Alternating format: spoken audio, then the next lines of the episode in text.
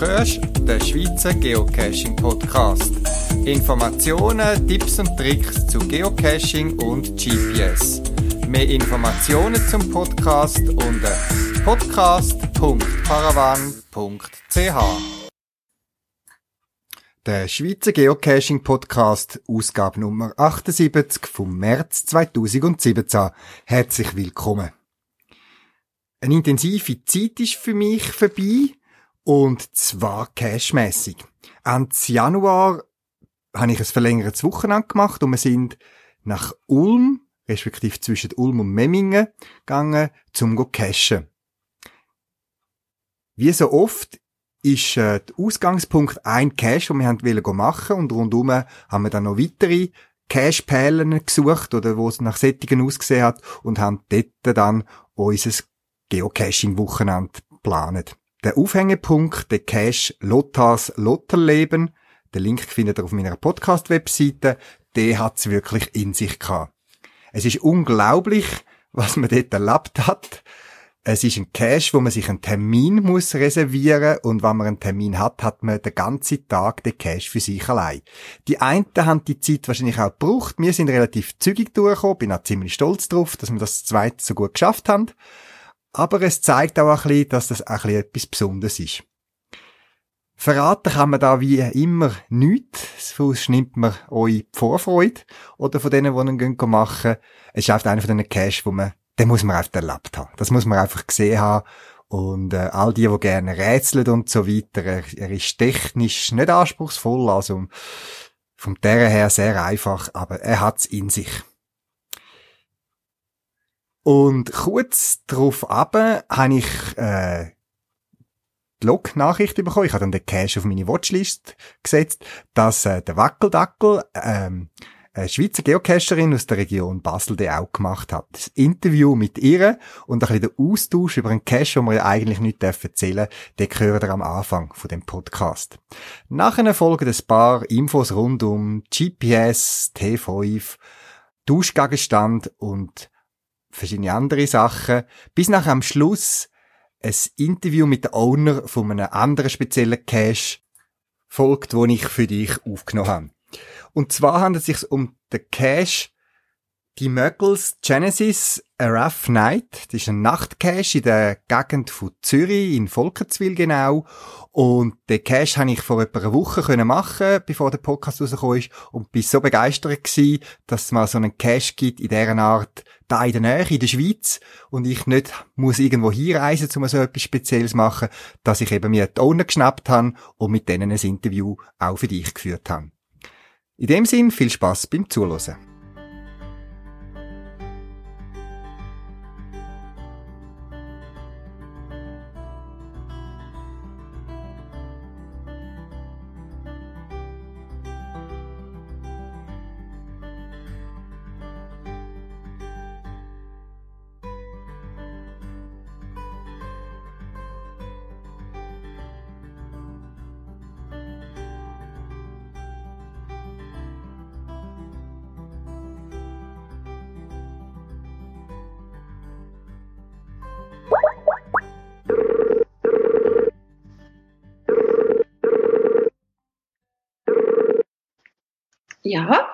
Ja, guten Abend, Marian.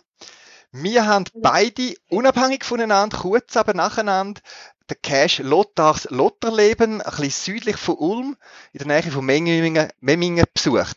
Und äh, nicht nur ich, auch du, gemäß deinem Log, bist begeistert gewesen. Lass uns doch ein bisschen etwas über den Cache plaudern, aber verraten dürfen wir ja nicht. Ähm, Vielleicht zuerst zu dir. Wir haben schon mal ein Interview gehabt, wo du über ein Zito-Event in Raum Basel erzählt hast, Vorbereitung davon. Und eben, du kommst aus der Region Basel und hast den Cash ähm, dort äh, eben in Memmingen und Ulm besucht. Jetzt, das liegt ja nicht gerade neben Basel. Man muss doch ein bisschen reisen. Äh, wie, bist du wegen dem Cash in dieser Gegend gewesen? Oder hast du den Cash besucht, weil du in dieser Gegend gewesen bist? Wie, wie bist du auf den Cash gekommen? Also ich bin eigentlich in einer Muggelfamilie daheim und mein Mann ist aktiv an der Fasnacht und in dieser Zeit gehe ich immer mit den Hunden irgendwann an, cashen. Und es ist eigentlich Zufall gewesen, dass ich dort äh, wieder gesucht habe, was tolle Sachen hat und habe den gefunden, den Lothar. und habe das mit meiner Tochter zusammen machen und sind dann einfach so wie Maria zum Kind sind dort zu dem Cash gekommen. Jetzt, äh, warum hast du jetzt sogar den gewählt? Also was sind die Kriterien, die gesagt haben, uh, das muss etwas Spezielles sein? Wenn eben ein, ein Cache, der so weit weg ist, äh, da muss man ja zuerst ein das Gefühl bekommen, das könnte etwas gut sein. Was ist für dich das Kriterium um den wählen? Also ich habe sicher noch geschaut, wie viele Favoritenpunkte mit Prozenter hat, weil einer, der so in so kurzer Zeit so viele Favoritenpunkte bekommt, mit so viel Prozent, der muss einfach der Knaller sein. Und ja, dann haben wir es halt einfach probiert. Mhm. Für den Cash haben wir uns ja, also ihr und mir, einen Termin müssen reservieren und dann hat man den ganzen Tag Zeit den Cash zum Lösen. Ähm, die Zeit braucht man auch, wenn man dort ist, weiss man warum. Wir haben viereinhalb Stunden gebraucht und ihr? Wir haben fünf Stunden gehabt. ist auch nicht schlecht, oder? Ich habe schon gelesen, dass andere sechs, sieben, acht Stunden hatten. Ah, ähm, ja. Und eben, man, man darf ja eigentlich äh, nichts verraten. Ähm, was man sich ja nicht vorstellen kann, ist, wie wenig man sich in dieser Zeit ja eigentlich bewegt. Äh, bei euch ist es sehr, sehr kalt gewesen, mit Temperaturen unter dem Nullpunkt und bei euch haben wir auch äh, Verpflegung dabei wie mir und war heißer Tee, oder? Also bei uns ist es glücklicherweise nicht mehr so kalt Es ist eigentlich im, im, im, positiven Bereich gewesen, aber wir haben trotzdem, wir haben irre Haufen Zeug mit dabei gehabt, weil wir einfach Angst hatten, dass wir den Tag lang kalt haben. Wir haben es in diesen Loch gelesen, wie alle kalt haben. Und wir haben ja auch nicht gewusst, wo wir rankommen. Und es ist dann am Schluss weniger schlimm gewesen, als befürchtet, fast schon gemütlich eigentlich. Äh, jetzt, äh, ohne etwas zu verraten, das ist jetzt das Schwierige. Warum hat dir der Cash gut gefallen? Was würdest du sagen, ohne dass zu viel verratest? ja, das ist noch schwierig. Ähm, er ist von der Machart extrem spannend. Er ist kurzweilig, unterhaltsam und mega lustig. Hat aber einen Weg, der Wortgehalt, wo, wo ich eigentlich noch krass finde, weil das ist ja basierend auf einer wahren Geschichte. Und er ist detailverliebt und äh, ist einfach anders als alles, was ich bisher erlebt habe. Und äh, die Owner sind einfach sehr nett. Es ist vor, im Vorfeld wird man da äh, per E-Mail wird man da informiert und bekommt auch Telefonjoker offeriert und es ist so ein Rundum-Paket, was einfach irrsinnig toll ist. Ja, du hast es eben erwähnt, eben, sie haben sich inspirieren lassen von einer wahren Geschichte von jemandem, äh, ich weiß nicht mal, ob sogar ein Arbeitsloser war, der einen, einen Millionengewinn gemacht hat im Lotto und man ist dann den besuchen quasi in dem, im Rahmen von dem Cash. Ich glaube, ja. man kann es so zusammenfassen. Ja, das ist so. Genau. Ihre Sache raus. Äh, wir haben müssen den Telefonjoker einmal ziehen. Wir sind fast am Schluss, sind wir einfach nicht weitergekommen. Äh, wie ist es euch gegangen? Wir haben ganz am Anfang gebraucht. Aber äh, das ist auch ein bisschen an mir gelegen. Also es soll jetzt keine Ausrede sein, aber ich habe Varilux gelesen und sehe zwischendurch nicht so gut mit dem Zeug und das ist mitunter der Grund gewesen, warum ich einen Telefonjoker gebraucht habe. Und wo wir dann gewusst haben, wie der Hase läuft, habe ich dann einfach die Tochter ein bisschen vorgeschoben in diesen Sachen und dann ist das auch wieder ins Rollen gekommen. gut, also bei uns, ich, ich tue mich outen, bei uns ist es nicht an der Varilux gelesen gelegen, sondern einfach, weil wir es nicht überblickt haben, respektive wir haben eine falsche Spur äh, äh, gewählt. So. Aber eben, sie sind sehr hilfsbereit gewesen und ich habe wirklich gestaunt, wie die erreichbar gewesen sind und sofort eigentlich einem sanft draufgeschoben äh, geschoben haben, oder? Nehmen ja, und zählen eigentlich. Ja, aha.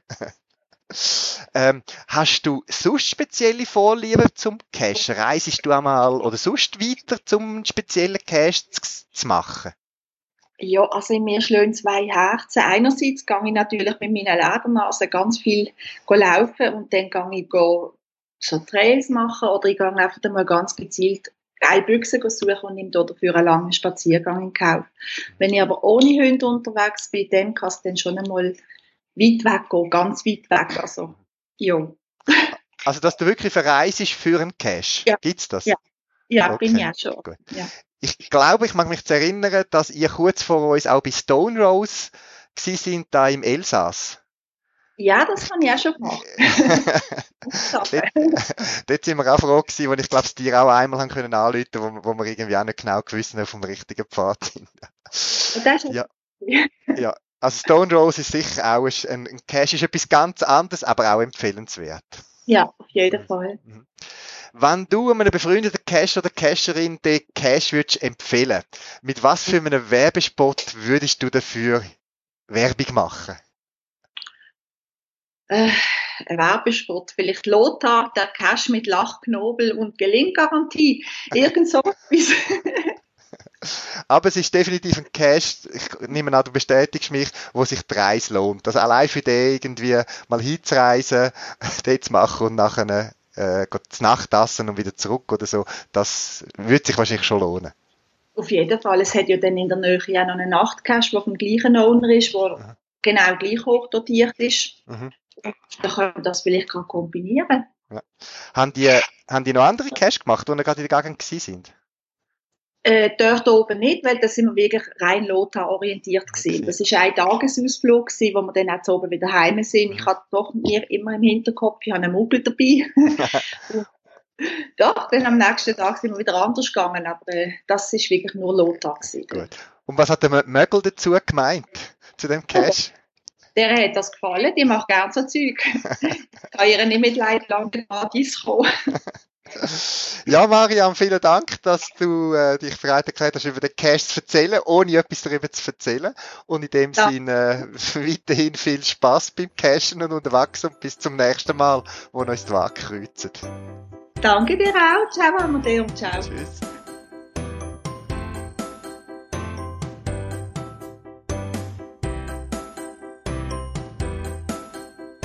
Im letzten Podcast habe ich ja das Buch Cash Hunters vorgestellt von Marco Rotta und habe einen kleinen Wettbewerb damit verbunden. Und zwar war die Frage gewesen, das hat man dann herausgefunden, wenn man das Buchimpressum im Internet angeschaut hat, auf was für eine bekannte Geschichte die Cash Hunters immer wieder gestoßen sind.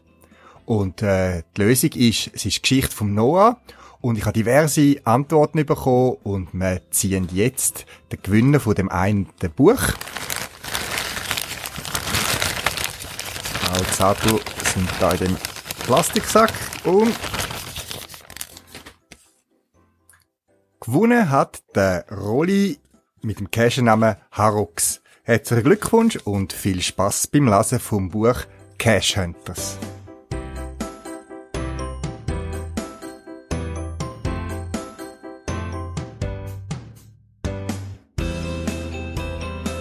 T5 ist ja bei vielen Geocacher auch ein Thema, vor allem dann, wenn es um Seiltechnik geht.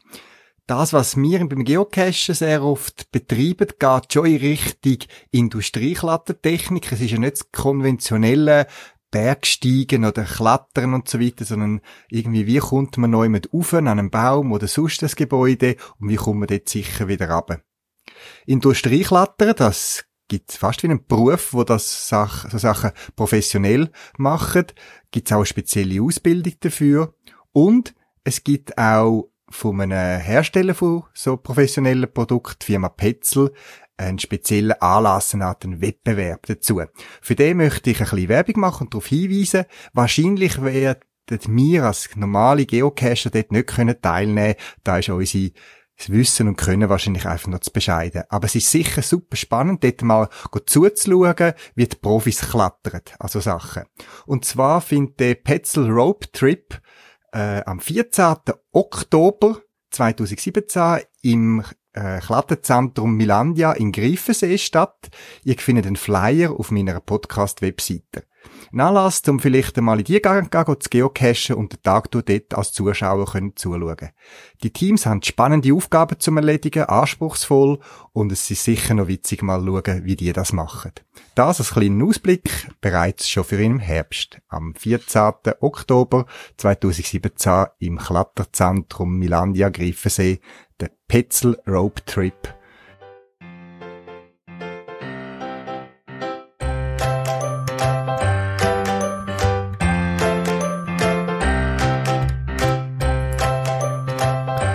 Anfangs Monat habe ich einen Twitter-Tweet gemacht, wo ich ein paar Tage in der Ferien war. Und auf dem Rosten bin ich unter dem Triangulationspunkt gestanden. Das sind so die pyramidenförmigen Blechhäusli, wo es eben so einen genauen Vermassungspunkt von der Landestopographie äh, kann zeichnen, dass man die auf weite Distanz gut erkennt. Die haben eine lange Geschichte, gehen bis 1880, glaube ich, zurück, wo man angefangen hat, die, das System aufzubauen. Und dort bei dem Triangulationspunkt, Vermassungspunkt, wenn man genau in die Mitte steht, dann hat man eine Tafel, wo einem sehr genau Position anzeigt, ähm, noch mehr Informationen, die äh, Geschichte von dem Punkt und so weiter. Und eben auch die genauen Koordinaten. Und ich habe dann das GPS gezückt, habe das vorgenommen, verglichen und gesehen, jawohl, das stimmt ja perfekt auf den Meter genau. Ich habe dann den Twitter-Tweet gepostet mit dem Kommentar, so, ich habe mein GPS wieder einmal geeicht. Jetzt hat dann jemand reagiert darauf und geantwortet, ja, ob es noch andere Möglichkeiten gäbe, das GPS zum Eichen. Ich weiß nicht, ob der Kommentar ernst gemeint war oder ob da wirklich jemand gefragt hat, wie tut man eigentlich das GPS eichen. Glücklicherweise müssen wir dort nichts dazu tun, das eicht sich eigentlich immer laufend selbstständig. Das GPS muss eigentlich nicht geeicht werden oder korrigiert, sondern das ganze GPS-System, das Satellitensystem wird regelmäßig überwacht, kon kontrolliert, korrigiert von den Basisstationen auf der Erde, wo das System kontrollieren. Man schafft ja mit einem Referenzmodell von der Erde, wo quasi die Erde abbildet, mathematisch, als Ellipsoid. Das ist, die Erde ist ja keine perfekte Kugel, sondern sie ist abplattet, oben und unten, so ein bisschen wie eine Orange, wo man ein bisschen zusammendruckt. Und auf dem Modell basiert das WGS 84. Das wird nur all paar Jahre grösser angepasst. Das verändert sich die Erde, die ist auch leicht in Bewegung. Es gibt auch eben so Erdbeben und so weiter, wo kleine Veränderungen geben. Und minimale, kleinere Anpassungen, die werden laufend gemacht und auch überwacht. Also, dass das GPS eigentlich immer genau ist. Das GPS rechnet ja aus dem Signal von der Satelliten, die es empfängt, sollten mindestens vier sein, äh, die genaue Position überall auf der Erde. Mehr dazu findet ihr in einem Podcast von mir von ganz am Anfang, wo ich mal die Geschichte erzählt habe vom GPS und auch wie das System genau funktioniert.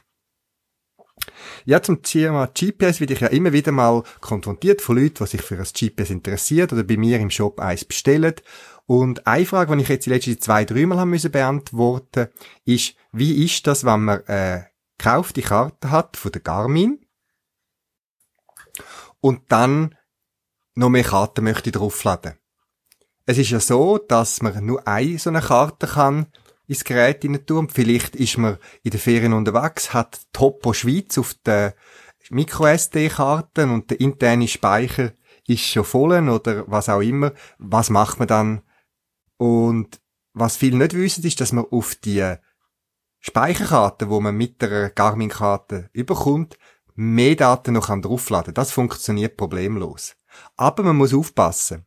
Wenn man die Karte, die gekauft worden ist, löscht auf der Karte, ist es schwierig, die wiederherzustellen. Das heißt, man müsste sie einschicken an die Garmin und so weiter. Weil die Karte, die gekaufte Kartendaten, die sind koppelt physikalisch mit der Speicherkarte. Die Speicherkarte hat wie eine Art eine Seriennummer und die ist gekoppelt mit der Karteninformationen.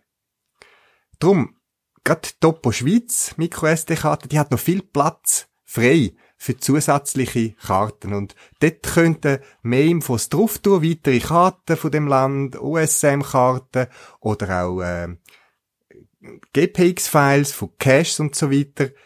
Einfach etwas möchte ich euch dringend ans Herz legen, macht als erste Kopie. Wenn ihr also so eine gekaufte Garmin-Karte habt, eben zum Beispiel Topo Schweiz, dann kopiert zuerst den Inhalt von der ganzen Karte eins zu eins, wie es ist, auf den PC in ein Verzeichnis, Backup oder was auch immer. Und erst dann könnt ihr die weiteren Karten und Informationen oder Dateien draufladen. So könnt ihr sehr viele Karten, gerade auch fürs Ausland, mitnehmen. Und wenn ihr aus Versehen die Karte, die auf der Speicherkarte war, gelöscht, könnt ihr die aus eurem Backup auf dem PC wiederherstellen. Nochmal, wenn die Karte versehentlich ganz gelöscht worden ist, da ist äh, eine Hoffnung, man kann sie an den Garmin, dort wo man sie gekauft hat, einschicken und die können einem die Karte wieder drauf spielen. Was natürlich nicht funktioniert, ist, wenn man zwei gekaufte Garmin-Karten hat, je auf einer Speicherkarte, zum Beispiel Topo Schweiz und Topo Deutschland, und dann die zusammen auf eine Karte tun, weil eben jede für sich ist gekoppelt an die Speicherkarte, wo mitgeliefert worden ist. Etwas, was ich weiss, was ein bisschen hinderlich ist, aber Garmin hat mir gesagt, sie haben müssen aufhören mit der Karten ausliefern auf, der, auf einer DVD oder CD oder was auch immer früher war, weil es einfach zu viel Raubkopien hat und Garmin muss auch Lizenzen zahlen pro Karte, die sie verkaufen. Und eben für all die, wo sie das möchten umgehen, können sich um OSM-Karten bemühen. Die gibt's ja zahlreich im Netz und die sind in der Zwischenzeit auch recht gut, da wenn ich immer wieder gewisse Unterschiede gerade auch in abgelegenen Gebieten feststellen.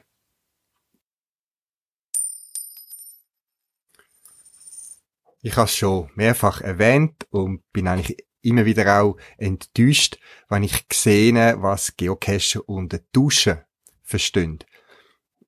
Ähm, ich selber eben, wo selber mit den Kind damals an anfangen geocachen, haben sie immer toll gefunden, wenn die Kinder vor allem so einen wirklich einen Schatz gefunden haben und etwas haben können rausnehmen und wieder rein tun. Ich habe schon ein paar Mal darüber erzählt und es erstaunt mich heute nicht mehr, dass auch Mini-Caches, die ich immer auch versuche gut auszustatten, mit verschiedenen Tauschgegenständen, verschiedenen Preisig, sage ich jetzt mal, dass jeder etwas hat, wo etwas zum Tauschen dabei hat, dass die eigentlich ziemlich schnell sogenannt downgraded werden oder geleert. Also sehr schnell ist dort nichts mehr rechts drin. Schade. Ich habe mir für das Jahr überlegt, was kann man vielleicht dagegen machen und bin dann auf die Idee gekommen, man könnte ja einfache Tauschgegenstände machen, wo attraktiv sind, hilfreich und wo nicht allzu viel kostet. Und haben drum äh, Paravan Schatzmünze machen lassen. Wichtig, das ist kein Trackable, den kann man nicht bei geocaching.com loggen, kostet entsprechend auch weniger, ist deutlich unter einem Franken. Und die Münze ist schöne goldige Schatzmünze. Ihr findet äh, auf meiner Podcast-Webseite oder im Shop das Bild und die Beschreibung von diesen Münzen. Und sie sind auch aus Metall gemacht, nicht aus billigem Plastik, sind wirklich vergoldet und sollten das als attraktives Tauschgegenstand mitnehmen. Man kann ja mal fünf Sachen sich beschaffen und dann die quasi äh, tauschen, wenn man etwas rausnimmt oder wenn man selber einen Geocache starten, äh, kann man mal die mit erst als Erstbestückung reinlegen. Ich habe mir vorgestellt, dass das vielleicht für, gerade für Kinder oder so attraktiv kann sein, aber auch für uns Erwachsene ähm, könnte es attraktiv sein, weil die Coins habe ich genau so gemacht, dass man sie als Wageli-Jeton für Posti-Wageli kann brauchen. Sie sind genau gleich schwer, gleich groß wie zwei Frankler.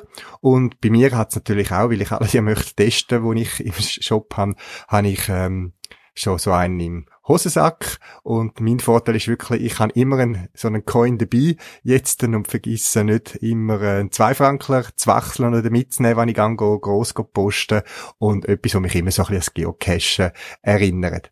Ähm, vielleicht eine Idee für euch als Geschenk für einen anderen Geocache, für euren eigenen Cache, zum Beispiel als FTF, Prämie oder als sonstigen attraktiven Tauschgegenstand. Schaut es doch einfach mal an. Im Folgenden geht es um den Cache, die Muggles Genesis A Rough Night, Night Cache. Vor ein paar Tagen habe ich einen neuen Cache gemacht mit meinem Team und bin immer noch so begeistert von der Story, vom Ort, von der Cache-Behälter, wenn man dem kann so sagen, ähm, dass ich Kontakt mit der Owner aufgenommen habe. Es hat mich wundergenommen, wer hinter den genialen Ideen und der dem Erlebnis steht, das ich dann machen darf. Und wir haben uns da getroffen, nach einem Kaffee und einem Sandwich, das wir zusammen gegessen haben, bin ich jetzt gespannt auf die Leute, die da dahinter stecken. 82 Favoritenpunkte hat er heute 98% von allen Besuchern haben also ihre Favoritenpunkte abgegeben. Es sind sehr lange Logs und ich habe die immer noch abonniert, weil die sind nur schon Genuss zum Lesen. Im Vorfall hat es bei mir so die Spannung erhöht. Was erwartet mich da nur schon aufgrund von diesen Logs? Und jetzt im Nachhinein ist es natürlich noch, nochmal ein, ein Nachverdauen, ein Geniessen von dem Cache. Und ich zitiere da aus ein paar Logs, die ich jetzt einfach heute Nachmittag schnell noch rausgesucht habe. Dieser Cache ist wirklich was ganz Spezielles und verdient einen tosenden, langanhaltenden Applaus. Jemand hat geschrieben, hier gibt es denn gar keine Worte mehr. Geht selber hin und schaut es euch an. Ein anderer hat geschrieben, unter in seinem Log, das ist wohl eine der verrücktesten Caches, die ich in diesem Hobby in den letzten 17 Jahren hervorgebracht habe. Wow, eine der besten in meiner zwölfjährigen Cache-Laufbahn, schrieb jemand anders. Schwer zu beschreiben, muss man einfach erlebt haben. Zitat aus einem anderen Log. Und ein anderer, den ich auch gefunden habe, Ganz, ganz großes Kino, einfach der Wahnsinn. Hammer, eine Meisterleistung, einfach nur genial von Anfang bis zur Weltklasse Ende. Liebevoll und perfekt durchdacht bis ins kleinste Detail. Ich kann äh, den Ausdruck da nur beistimmen und jetzt gehen wir doch ins Team. Ähm, Marco, hinter dem Owner stecken eigentlich mehrere. Kannst du erzählen, wer da alles dabei ist? Also wir sind äh, das Team El Abnorgolum 724. Setzt sich zusammen ähm, aus mir, El Tornado, aus dem Abnormali, die Gollums und dem Sven 724. Jetzt aus welcher Gegend kommen du selber? Kommst du woher etwa? Gegend? Ähm, ursprünglich Uster, ähm, aber vor kurzem bin ich auf Schaffhausen gezogen. Der Sven? Äh, arbeite tue ich zu Oster, bin dort aufgewachsen und jetzt haben wir am Wochenende erst auf Fritti gezügelt. Mali? Ich komme von Griffensee, also eigentlich der, der fast am nächsten beim Cash ist. Gut. Und Alexander? Uster aus der Stadt. Gut. Also, die meisten drei von diesen vier sind ziemlich nah beim Cash, wo in Volkenzwil, Industriegebiet, sage ich jetzt einmal, äh, platziert ist. Man kommt relativ gut an, also es ist nicht eine Tagesreise. Ihr sind also aus dieser Gegend. Darum kann ihr vielleicht auch die Region, wo der Cash versteckt ist. Jetzt, äh, bevor wir ähm, äh, zum Cash eigentlich zu sprechen kommen, allgemein die Frage, wie lange cashet ihr schon und wie sind ihr dazu gekommen? Alexander, du? Also, so lange cache ich jetzt noch nicht, sind etwa drei Jahre durch den El Tornado, der ist mein Götti geworden, hat mich auf das Hobby aufgeklopft und so habe ich dann auch das Konto eröffnet und ja, knapp 1000 Cash habe ich unterdessen. Ja, geht weiter. Und der El Tornado selber? Ähm, ich cache, also im Mai sind es elf Jahre, wo ich dabei bin. Ähm, durch das Kollegenpärchen bin ich draufgekommen, Herr und Frau Know-how. Mit ihnen bin ich mal mitgegangen. Und es hat eigentlich von Anfang an zugesagt. Mhm. Und seit da begeisterter Genuss, wie auch Power Cashen. Deswegen? Also bei uns hat die Bamul eigentlich angefangen mit Cashen. Dann hat sie die Gomamu angesteckt. Ich habe mich anheben als Taxifahrer. Dann haben wir gesagt, komm, wenn ich eh schon vor Ort bin, mache halt jetzt auch einen Account, schreibe mich auch ein. Dann hat es Anfangs 2012 angefangen. angefangen ja. ja. Und äh, Mali? Äh, seit Ende 2013. Ja. Und eigentlich mehr für eben, aus, aus Ablenkung vom stressigen Alltag habe ich etwas gesucht und der Kollege hat mich dann aufs Geocache gebracht. Jetzt, ich kann mir vorstellen, wenn man den Cache gemacht hat, dass ihr sehr eng zusammen geschafft habt in der Zeit, wo der Cache entstanden ist. Tun ihr auch zusammen äh, cachen, Sven? Ähm, weniger. Also wir sind eigentlich schon ein Vierteam und das passt meistens optimal. Also ihr, die, die jetzt Cache machen? Bamul, Patamon, ich. Okay. Ja. Also du cashest in einem anderen Team, als jetzt der Cache Genau. entstanden ist. Okay, gut. Ähm, kurz eure Vorlieben für Cache. Könnt, äh, haben die alles gern oder ist, sind die alles Rätselfan oder äh, Multi oder wandern die gerne so eure Vorlieben so? So, mein Favorit sind Letterbox. Ich liebe Stempeltauschen. Also ich finde, es braucht vor allem ein bisschen, es braucht einfach Petroling, es braucht die genialen Caches, einmal ein Mystery für ein verregnetes Wochenende zum Lösen. Querfeldein. Also bei mir ist es tendenziell eher ja, Mystery-lastig, aber so Where I Goes oder so. Also eher die technischen sind bei mir ein die Favoriten. Dann ähm, haben euch die Cache-Fund, die ihr selber schon gemacht habt, inspiriert zu diesen Cache oder zu dem Cache, den ihr gemacht habt? Oder wie ist die Idee entstanden? Man kann ja einfach mal zusammensitzen und sagen, lustige, verrückte Idee und so, oder haben wir Cash gemacht, wo, gesagt haben, in dem Stil würde ich gerne mal selber etwas machen?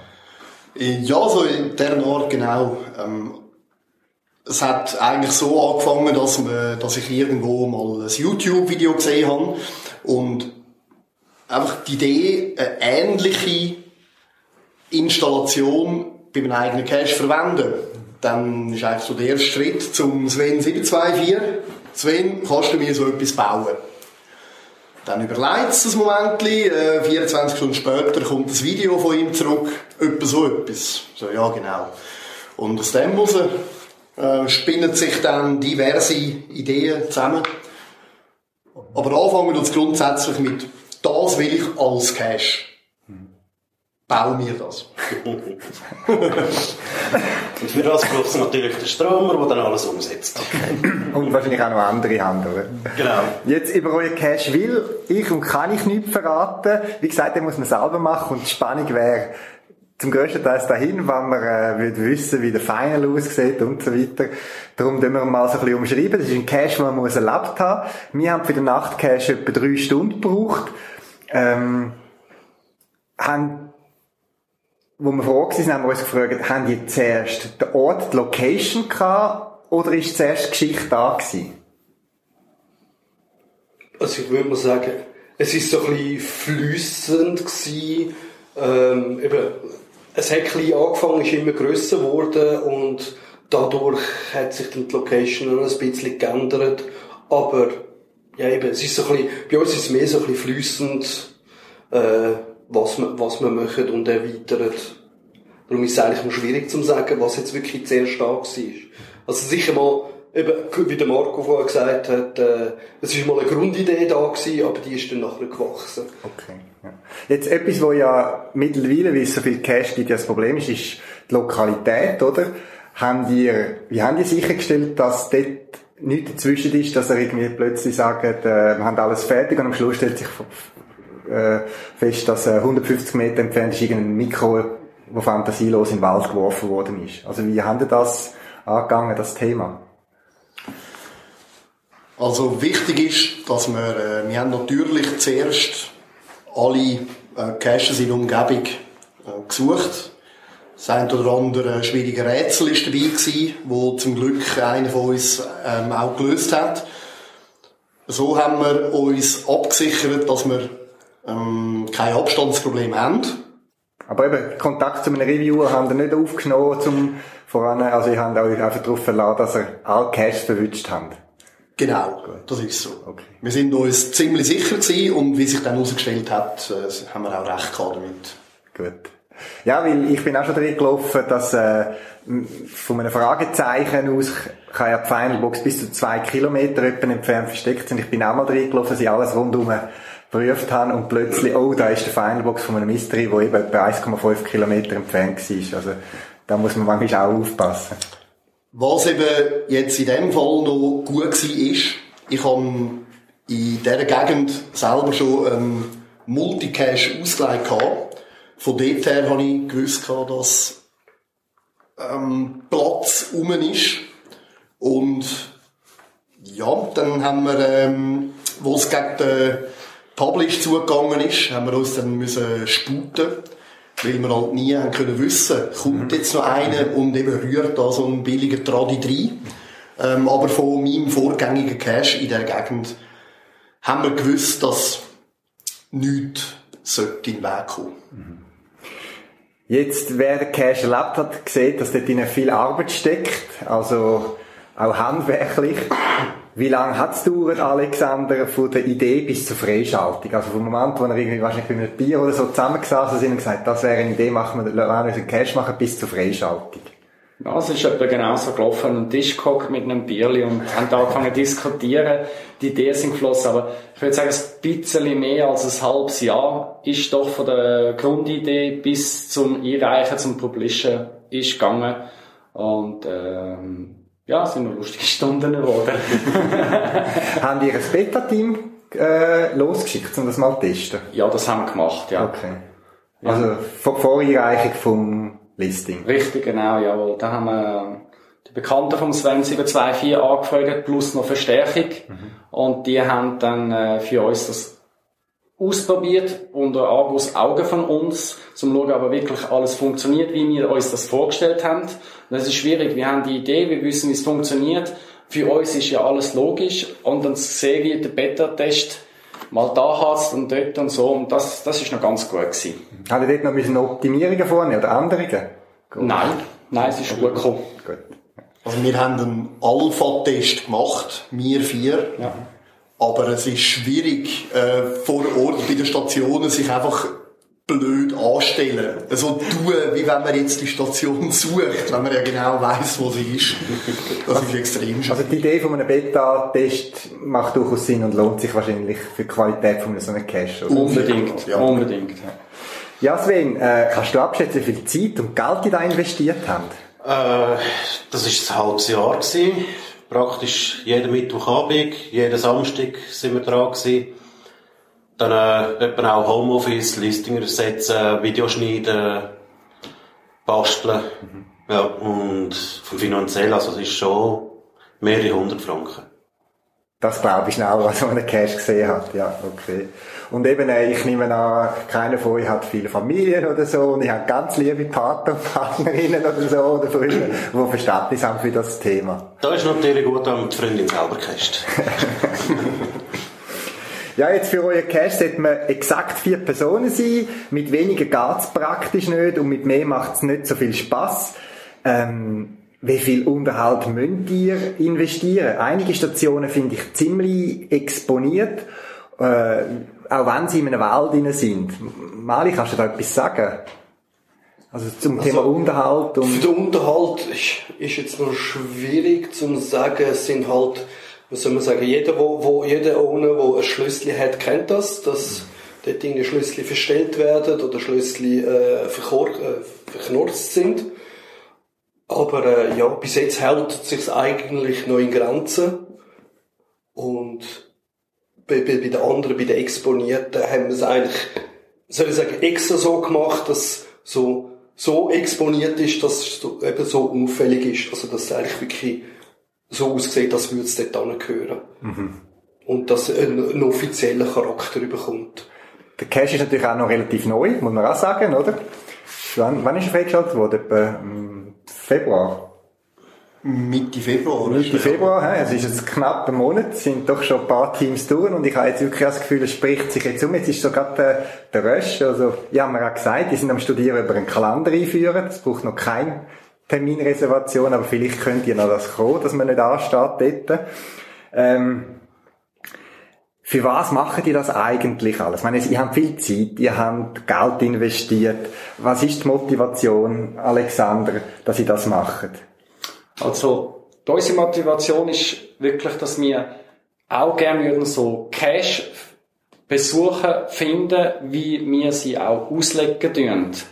Und ähm, ja, das ist die Inspiration, etwas zu bieten und hoffen, dass Leute sich animiert fühlen, auch uns etwas zu bieten, so in Gegenseitigkeit. Mit ähnlichen Caches, oder? Ja, einfach Kreativität, mhm. Herausforderung, Team, Spaß, Fun. Mhm. Und, ja. Wie wichtig sind euch die Logs, die die Leute dann nachher schreiben? Lesen die die überhaupt noch? Es kommen ja täglich Logs rein, irgendwie äh. Ja, ja, jeder Log, der kommt, tue ich lesen. Auf jeden Fall, weil das ist eigentlich so unsere Belohnung für den ganzen Aufwand. Also, sehen, dass die Leute Spass haben und nicht einfach nur die FTC. Also eben, ich staune auch, wie lang die Loks sind, oder? Also wenn man es anschaut, äh, es sind lange Loks, also die Leute lassen einen Teil von der Begeisterung sicher auch in die Textlänge hineinfließen, erzählen enthusiastisch von dem Cash und von dem kann ich mir schon vorstellen, dass es äh, ähm, gewisse Genugtuung gibt, sagen wir, was man gemacht hat. Und eben der Account, also wenn es Log geht, dann wird das automatisch an alle vier geschickt. Genau. Okay, ja, ist gut. Jetzt, Sie haben viel Aufwand betrieben, es sind auch ganz verschiedene Aspekte in dem Cache, die man muss berücksichtigen ähm, Marco, was für Ratschläge würdest du einem Geocacher geben, der so etwas in dieser Art machen Gibt es da Erfahrungen oder Empfehlungen, wo, wo du gerne würdest weitergeben Eben, dass du auch bald mal wieder so kannst einen ähnlichen Cache vielleicht irgendwo finden. Genau, ich will sagen, also die erste Empfehlung ist, wagt es bitte, so etwas auf zu stellen. Ähm, also ganz wichtig, also das Wichtigste vorab ist äh, die Location. Ähm, je nach Art vom Cache muss es jetzt nicht etwas wunderschönes sein, ähm, je nachdem, was man den Leuten zeigen will. Und dann kommt das zweitwichtigste quasi, mit den Leuten reden. Unbedingt. Ähm, Bewilligungen einholen. Und zwar mit allen, was es braucht. Sei es Förster, Landbesitzer. Ja, das ist, wenn man die Location mal hat, ist das dann das Wichtigste. Dass man die Leute kontaktiert und mit ihnen redet. Wenn man es gut überbringt, dann kann man so viel machen. Das habe ich auch bei anderen Caches äh, gesehen, die ich selber geleitet habe. Und ja, dann, es muss ja nicht immer so mega verrückt sein, ähm, kreativ. Es langt auch eine einfache Box, ein einfacher Behälter, der ein bisschen schön gestaltet ist. Aber wichtig ist, dass man äh, im Vorhinein schon ungefähr weiß, wie das Ganze sollte ablaufen. Eine Frage noch, die ich habe, du hast vorhin erwähnt, die Bewilligungen. Wie schwer ist es die über zu bekommen? Also, bist, du hast herausgefunden, wer der Landbesitzer ist. Und äh, nachher hast du dann nachgerufen, bist vorbeigegangen, oder wie muss ich mir das vorstellen? Das ist ja etwas, wo die Leute immer so ein bisschen abschrecken, oh, jetzt muss ich da eine Genehmigung einholen. Wie hast du das erlebt, oder wie bist du da vorgegangen? Also verschiedene. Am einen habe ich angerufen, beim anderen bin ich vorbeigegangen. Oder anrufen und einen Termin vereinbaren. Vorbeigehen, das erklären, wenn möglich vor Ort gerade anschauen. Ähm, ja, es, eben, wie gesagt, es kommt immer darauf an, wie man es überbringt. Ähm, dass man äh, diesen Landbesitzer oder einfach den Verantwortlichen auch klar macht, was denn da für Leute kommen. Ähm, man muss ihnen auch vorzeigen, was könnte passieren. Also nicht nur, äh, nicht nur schön reden, sondern auch wirklich klar machen, es könnte auch so und so rauskommen. Könnte einer in ein Gestrüpp hineinlaufen, oder da die Pflanzen Genau. runtertrampen, oder was auch Genau. immer. Ja. Ähm, ja. Wie fest hast du mir das Geocaching jeweils noch erklären? Ja, unterschiedlich. Ähm, heutzutage wissen ja viele schon, was das ist. Die einen haben gesagt, sie haben schon davon gehört und dann hat man einfach noch ein bisschen im Detail beschrieben, was es ist. Die, die es gar nicht kennt haben, denen hat man es ganz normal erklärt, von A bis Z. Und mit den Leuten, die ich Kontakt hatte für die Bewilligungen, ist das wirklich nie ein Thema gewesen, dass es jetzt, also, ist nie kompliziert worden. Sie haben wollen wissen, was ist es, ich habe es erklärt, sie waren gerade begeistert gewesen. Und ja. Also von dem her, mutig sein, Ansprache, du, die hat niemand den Kopf abgerissen. Auf jeden Fall, weil Bewilligungen braucht man ja, um einen Cash zu legen. Also der Mut, ja, für das Zeichen, den muss man aufbringen. Ich denke, der wird auch belohnt. Ja, Ja. Ja, man kann, man kann die, man kann die verrücktesten Sachen kann man machen, wenn man es einfach richtig überbringt. Im Cache selber, ich sage jetzt mal, im, im Rahmen vom Final-Erlebnis, äh, wird man auf einen anderen Cache von euch, wo ein paar von euch involviert sind, der Secret Whitelist hingewiesen. Ist ja, glaube ich, mal Geocache of the Week gewesen. Ähm, dort würde mich interessieren, der Cache ist noch jemand anders angesiedelt, an einer ein anderen Örtlichkeit, Gebiet, so im Saarland, glaube ich, irgendwo umeinander. Ähm, wie sind ihr eigentlich dazu gekommen, dass das der Geocache of the Week geworden ist? Also ich, ich bin da sehr überrascht gewesen, wo da plötzlich Geocache of the Week da ein Schweizer Cache, die kann ich doch auf dem Foto irgendwie. Also äh, Grundsatz, äh, dort war es, äh, keine Ahnung, ich habe irgendwo mal im, in den Tiefen des Internets mal einen Link gesehen, also ein Formular gefunden, wo man sich kann anmelden kann. Bin gesagt, ja, du, die Whitelist kommt gut an, wir tun das mal ins Listing rein und einfach sagen, hey, wenn euch gefallen hat, dann meldet, äh, tut euch dort das Formular ausfüllen und dann zwei Monate später oder so ist dann plötzlich ein, ein Mail vom Headquarter, so, hey, wir haben gesehen, es kommt gut an, ähm, wir haben da ein paar Fragen. Okay, also ich habe nicht viel müssen dazu beitragen. Grundsätzlich nicht, nein, also wir sind eigentlich wirklich selber erstaunt gewesen, dass dann das so schnell gegangen ist. Und vor allem eben, wir haben dann die Fragen noch zurückgeschickt und äh, zwei Tage später ist dann das Mail gekommen, so, hey, Geocache of the Week. Also es ist, ja, eben, es hat ein Formular im Internet, das man muss ausfüllen zum Das Cash machen. Genau, ja. Dann tue ich das auch noch auf der Podcast-Webseite publizieren, weil wir haben jetzt eine Möglichkeit mehr, nochmal einen Geocache auf der Week. Also für mich ist es mehr als der Geocache auf der Week gewesen, wenn ich das bei euch machen machen. Eben, ich gehe sonst relativ weit, um so Cache, die vergleichbar sind, zu machen. Und ich habe natürlich jetzt sehr Freude, gehabt, mal einen Feierabend können machen und nach drei Stunden oder eine Stunde noch wieder heimfahren mit dem Zug, äh, so etwas können erleben. Also euch vielen, vielen Dank. Einerseits für äh, das Interview, aber natürlich ganz besonders für die grosse Arbeit. Ich hoffe, es wird jetzt nicht langweilig. Jetzt haben wir nichts mehr zu tun. Oder ist der nächste Cacher in Planung? Ähm, der Gentleman genießt und schweigt. Dann sind wir gespannt und eben, wie gesagt, lasst mich wissen, wann ihr wieder so einen Cache habt. Ich tue gerne darauf hinweisen. Ich wünsche euch noch einen schönen Abend. Danke Danke vielmals. Das wär's gsi für das Mal. Zusätzliche Informationen findest du im Internet unter podcast.paravan.ch. Du kannst mir auch eine E-Mail schreiben für Anregungen oder Rückmeldungen auf podcast.paravan.ch und auf jeden Fall viel Spaß beim Geocachen und bis bald im Wald.